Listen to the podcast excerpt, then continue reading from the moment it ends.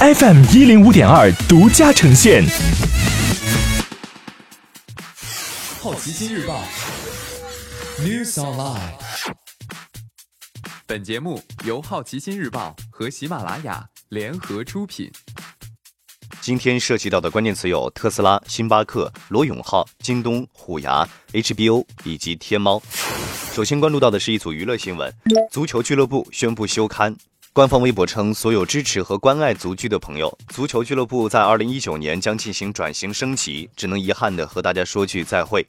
足球俱乐部杂志属于江西省报刊传媒有限责任公司，是国内最早创办的非官方专业足球杂志，也是新中国六十年有影响力的期刊中唯一的足球期刊。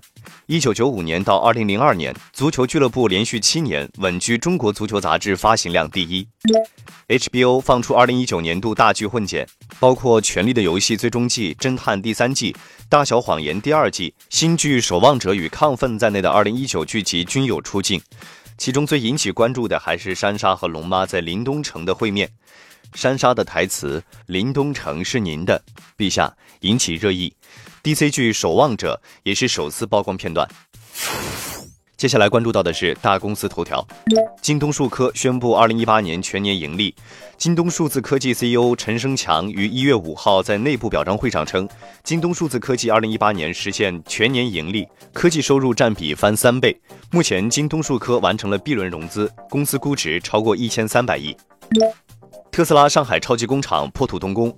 一月七号，这家位于上海临港的工厂开工建设。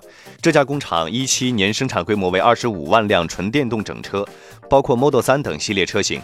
工厂全部建成投入运营后，年产量将逐步增加至五十万辆纯电动整车。罗永浩持有的成都锤子科技集团的股权被冻结。根据工商信息，湖南省浏阳市人民法院冻结了罗永浩在成都锤子科技集团的股权，涉及金额一亿元。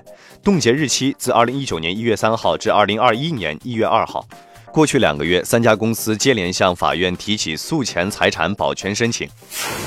今天你不能错过的其他新闻有：通用电气考虑四百亿美元出售飞机租赁部门；世界银行行长突然辞职；全球经济合作体制增加变数；亚马逊以七千九百六十七点八亿美元的市值超过微软，成为市值最高的公司；索尼打造的毒液续集正在开发中；宜家推出智能窗帘；星巴克对一千家星巴克甄选门店计划持谨慎态度。虎牙直播称月活跃用户一亿，同时将筹建电竞公司。天猫提出双百计划，计划投资百亿资源推新品。针对马云转让淘宝股份这一市场传闻，阿里巴巴给出回应。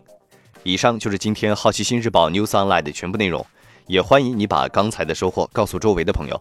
好奇心日报 App，高颜值新闻媒体，让好奇驱动你的世界。我是杨征，下次见。